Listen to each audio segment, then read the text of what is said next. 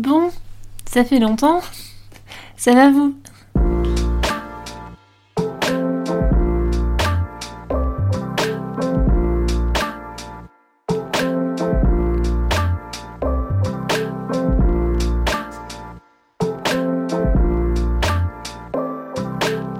Salut tout le monde, bonjour, bonsoir, peu importe, je suis Anaïs et bienvenue dans l'euphorie du moment. Alors oui, ça fait quelques semaines que je n'ai rien enregistré, même si j'ai beaucoup bossé dessus dans ma tête, sur des petits scripts d'épisodes, un peu plus écrits et montés. Et euh, en début d'année, c'est particulièrement intense pour moi, dans les hauts comme dans les bas, parce que souvent ça me rappelle euh, mes périodes de dépression d'il y a quelques années, mon coming out d'il y a deux ans et les bouleversements que ça a pu engendrer et mon anniversaire, tout ça dans la même période. Donc, euh, étant quelqu'un qui cogite énormément de base, cette période c'est assez propice à la remise en question, aux doutes et à plein de choses. Donc, euh, j'avais besoin d'un temps pour moi.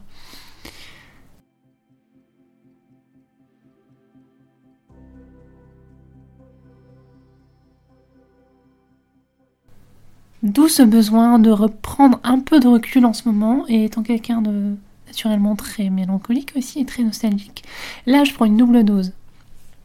Donc deux ans, ça y est, on y est déjà. Les jours, les semaines et les mois, ils sont, ça semble tellement intense pour moi que j'ai l'impression d'avoir passé dix ans dans ma tête depuis mars 2021. Et pour ce quatrième épisode, je voulais parler de transition administrative.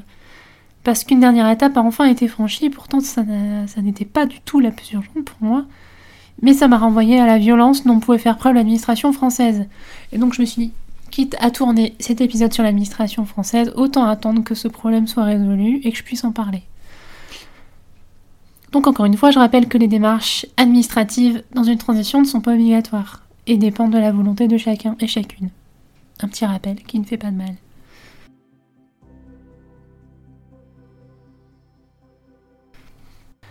Alors, non seulement ces dossiers prennent du temps à monter, mais ils demandent également beaucoup d'énergie et souvent de l'aide et du soutien.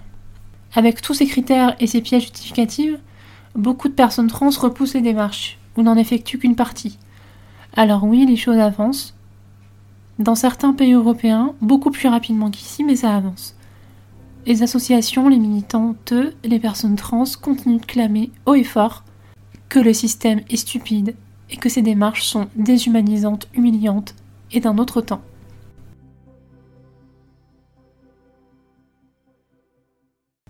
Ces avancées ne se font pas sans réaction de la droite, de l'extrême droite ou même de la gauche. Pour rappel, cela ne fait que depuis 2016 qu'une personne trans peut changer son genre à l'état civil sans devoir passer par la case stérilisation ou opération obligatoire.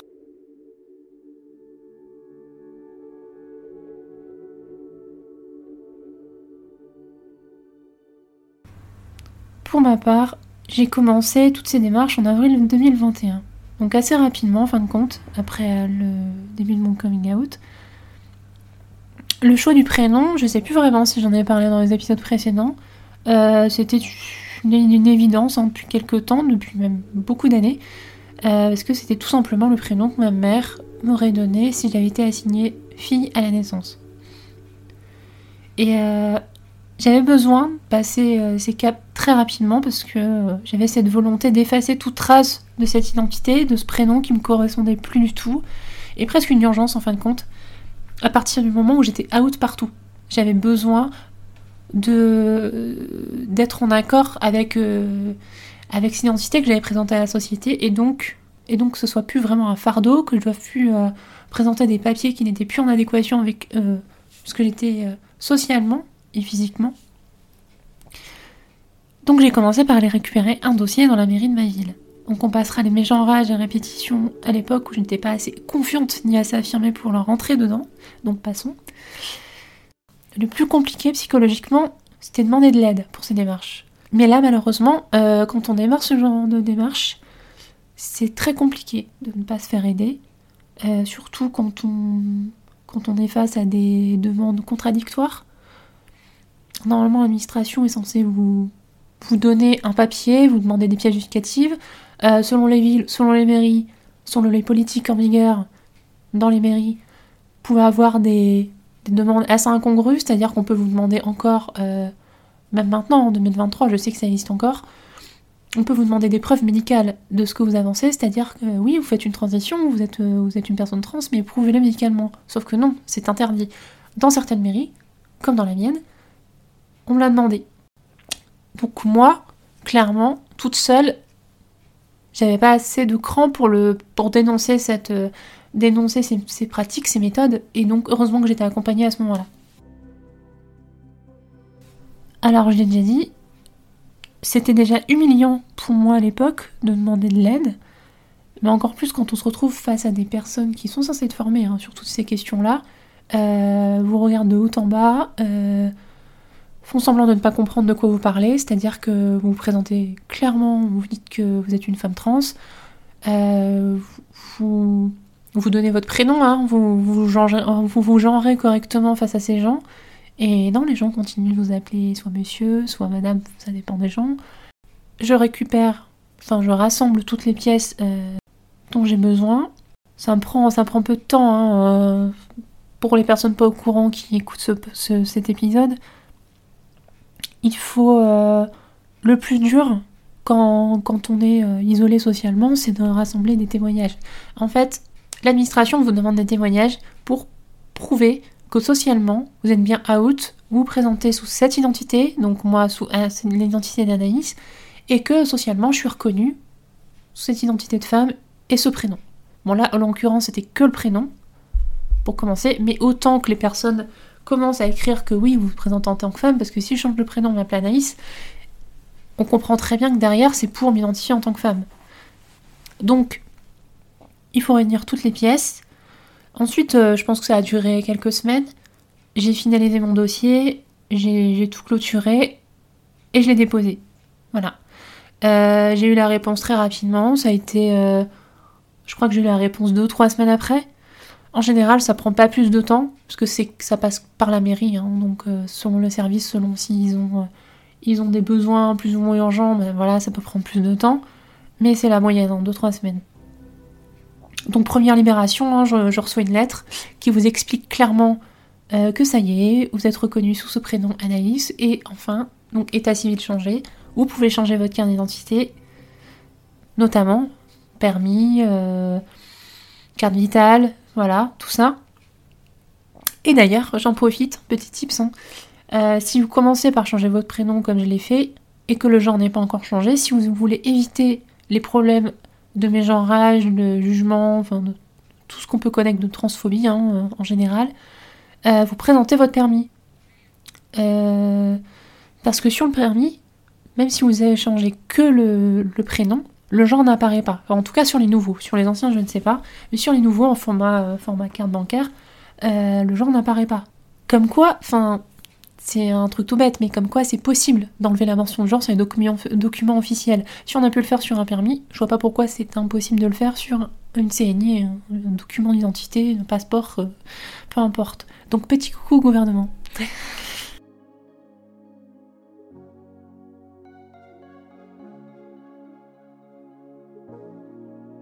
Ensuite, passe un peu de temps, donc tout ça, ça arrive, euh, je pense, euh, mois d'avril. Ouais, mois d'avril, mai. Donc je me dis, euh, prochaine étape, la montagne, le l'Everest hein, du changement administratif, le CSEC, e donc le changement de sexe à l'état civil. Quand on voit les papiers dont on a besoin pour, pour finaliser cette demande, on se dit, mais en fait, une redite euh, du, changement de prénom, c'est exactement les mêmes pièces, avec le jargon juridique en plus. C'est-à-dire que si on est une bille en justice comme moi, enfin en termes juridiques, euh, c'est une horreur. Au début, on se retrouve avec un document à télécharger. Moi, je sais plus, j'ai trouvé ça sur un serveur. C'est un document à télécharger euh, qui est neutre. Hein. En fait, vous remplissez les blancs, le nom, prénom, les, les bons termes. Et en fait, on se retrouve devant des termes juridiques, mais dont on ne bite rien clairement. Euh, donc on met un peu de temps déjà à comprendre le document en soi. Après, c'est pas non plus insurmontable. Hein. Enfin, je veux dire, euh, j'ai réussi à faire ça toute seule. Euh, si j'avais un doute sur un terme, si j'avais un doute sur quelque chose, je me renseignais très rapidement. Toutes les bases de données sur les, questions, les questions trans, vous savez très bien lesquelles c'est. On trouve ça très, très facilement. Mais, mais quand même, on se retrouve devant un document comme ça, on dit bon, oula, c'est quoi? Donc déjà, je vais rassembler les pièces, donc c'est-à-dire je vais redemander. J'avais quand même fait des photocopies des premiers témoignages. J'en avais redemandé quand même quelques-uns parce que je voulais pas embêter les, je voulais embêter d'autres personnes, pas refaire les mêmes parce que là on n'était pas sur le prénom, on était sur le changement de genre. Donc là, il fallait, il fallait surtout confirmer le fait que je me présentais en tant que femme, que le prénom c'était bon. Donc ça, ça a été la première étape. Redemander de l'aide. Bon, ça, ça a été encore une étape euh, dingue pour moi. Ensuite, euh, prouver que euh, socialement, avec des documents officiels, alors ça c'est tout le, paradoxe du truc, c'est-à-dire qu'on vous demande de prouver que socialement vous présentez en tant que femme, mais c'est compliqué de le faire si vous n'avez pas des documents officiels qui le prouvent. Donc ce qu'on peut faire dans ces cas-là, c'est prendre des abonnements. Euh, par exemple, moi j'avais un abonnement, je sais pas, à Mediapart. J'étais genre au féminin dessus, donc j'ai fait ça. Euh, sur un document de boulot, c'était fait plus facilement, c'est-à-dire qu'ils n'ont pas attendu que mon état civil soit changé. J'ai réussi à faire ça aussi. Euh, toutes sortes de choses. Voilà. Donc ça, ça peut appuyer là-dedans. Pareil pour un abonnement au cinéma ou n'importe quoi d'autre. Enfin voilà. À partir du moment où ces abonnements ne demandent pas de preuve d'état civil, ça passe. Donc tout ça, j'ai commencé à rassembler tous ces papiers-là à peu près septembre-octobre. Euh, c'est-à-dire que oui, j'ai mis le printemps quand même. Euh, j'ai fait une petite pause hein, entre, entre le changement de prénom et le changement de sexe à état civil. J'ai laissé passer le printemps et l'été. Je me suis dit, bon, pourquoi pas, hein, on, va pas on va faire ça tranquillement. Ça va pas s'envoler. Donc j'ai attendu la rentrée de septembre. J'ai commencé à rassembler tout ça. Au mois de novembre, ouais, au mois de novembre, j'ai envoyé le dossier au tribunal de ma ville. Euh, donc on envoie ça à accusé de réception hein, tout le temps. Et au mois de janvier, j'ai reçu une réponse plus une, une convocation pour... Euh, non, c'est au mois de décembre, je dis des bêtises. Au mois de décembre, j'ai reçu une réponse avec une convocation pour le mois de janvier. Voilà, j'étais convoquée pour le mois de janvier. Donc ça déjà c'est impressionnant, on se dit bon ok, ils cherchent même pas, c'est convocation directe. Il faut savoir que dans 75% du temps, même plus que ça je pense, hein, peut-être 80-85% du temps, euh, vous passez obligatoirement par une, par une convocation. Ça arrive que dans certains tribunaux, ils estiment qu'avec les pièces que vous envoyez, bah, c'est bon, ça passe en jugement, mais ils ne vous convoquent pas. La plupart du temps, on reste dans la, dans la démarche très humiliante et déshumanisante, hein, comme euh, je disais au début. Et donc arrive le jour et l'heure de l'audience. À certains moments de votre vie, vous avez l'impression bizarre de ne pas être à votre place, d'être déconnecté de ce qui se passe autour de vous. Là, dans le couloir du tribunal, c'est exactement ce qui m'arrive. Je ne sais clairement pas ce que je fais ici. On appelle mon nom de famille, je me lève, je rentre dans une salle vide, avec au fond de cette dernière, une petite dizaine de personnes, des femmes, des hommes qui vous dévisagent pendant que vous avancez vers un pupitre.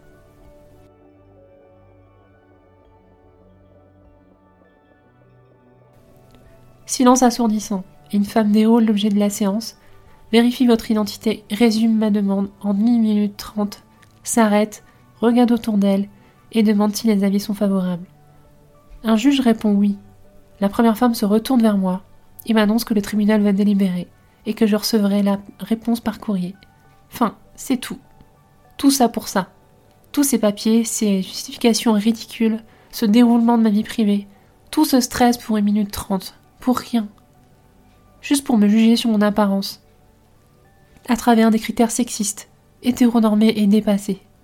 À part les quelques secondes où les personnes m'ont observé de haut en bas, personne ne vous regarde.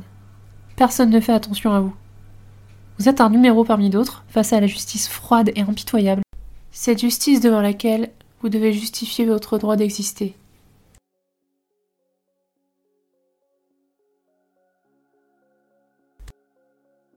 Deux mois plus tard, je reçois une lettre euh, avec tout le dossier dedans, donc une grosse enveloppe. Et là, vous l'ouvrez et vous vous rendez compte que ça y est, pour l'administration française, vous êtes enfin reconnue en tant que femme. Voilà. Vous arrivez à un moment particulièrement euh, enfin, intense, hein. moi ça m'a fait pleurer, hein. j'ai pleuré pendant une heure, j'étais toute seule à la maison, j'ai dit bon ça y est, enfin, on a passé cette étape. Ensuite vient l'aspect drôle, hein, parce que jusque là c'était pas très drôle. Euh, de changement de tous les papiers parce que vous rechangez les papiers. J'avais tout changé pour le prénom quand même parce que je voulais pas me faire trop emmerder. Mais ensuite, faut recommencer. C'est-à-dire que bah, là, il y a des difficultés en plus. Il y a le numéro de sécu, parce que ça y est, vous êtes une femme pour l'administration française, donc il faut que le numéro de sécu suive. Donc il faut un 2. Et euh, il faut que la carte vitale change, il faut que votre dossier change, il faut créer un nouveau numéro parce que, et, supprimer l'ancien. Donc ça, ça a pris un temps fou. C'est-à-dire que j'ai reçu la réponse en février ou mars. Tout ça, ça a été réglé qu'au début de l'été. Ça a été très très très long. J'ai dû relancer. Euh, des fois, c'est même à vous de contacter la, la, la, Caisse nationale d'assurance maladie ou la, la CPM dans votre ville ou dans votre département. Et euh, pour relancer, savoir où ça en est. Euh, moi, c'est pareil, j'avais ensuite m'étais renseigné avec l'INSEE parce que c'est eux aussi qui, qui, qui vont générer le nouveau numéro de sécu. Enfin, il y a tout ça. Pendant ce temps-là, vous attendez, c'est-à-dire que ma carte d'identité a été changée, c'était bon, mais le numéro de sécu n'était toujours pas changé. Donc ça a amené à plein de quiproquos. Vous continuez à être mégenré dans, officiellement dans des documents euh, officiels, c'est-à-dire, euh, je sais pas, une fiche de paye, euh, plein de trucs, parce que bah, sur la fiche de paye, il y a votre numéro de sécu, forcément, tout est relié. Donc vous êtes à une période un peu où il y a deux identités qui, se, cohabitent hein, sur le plan d'administration, et c'est un peu dur. C'est-à-dire que bah, puis vous, vous pouvez plus rien faire, vous avez fait la part du taf, vous devez attendre que l'administration change tout. C'est un bordel sans nom.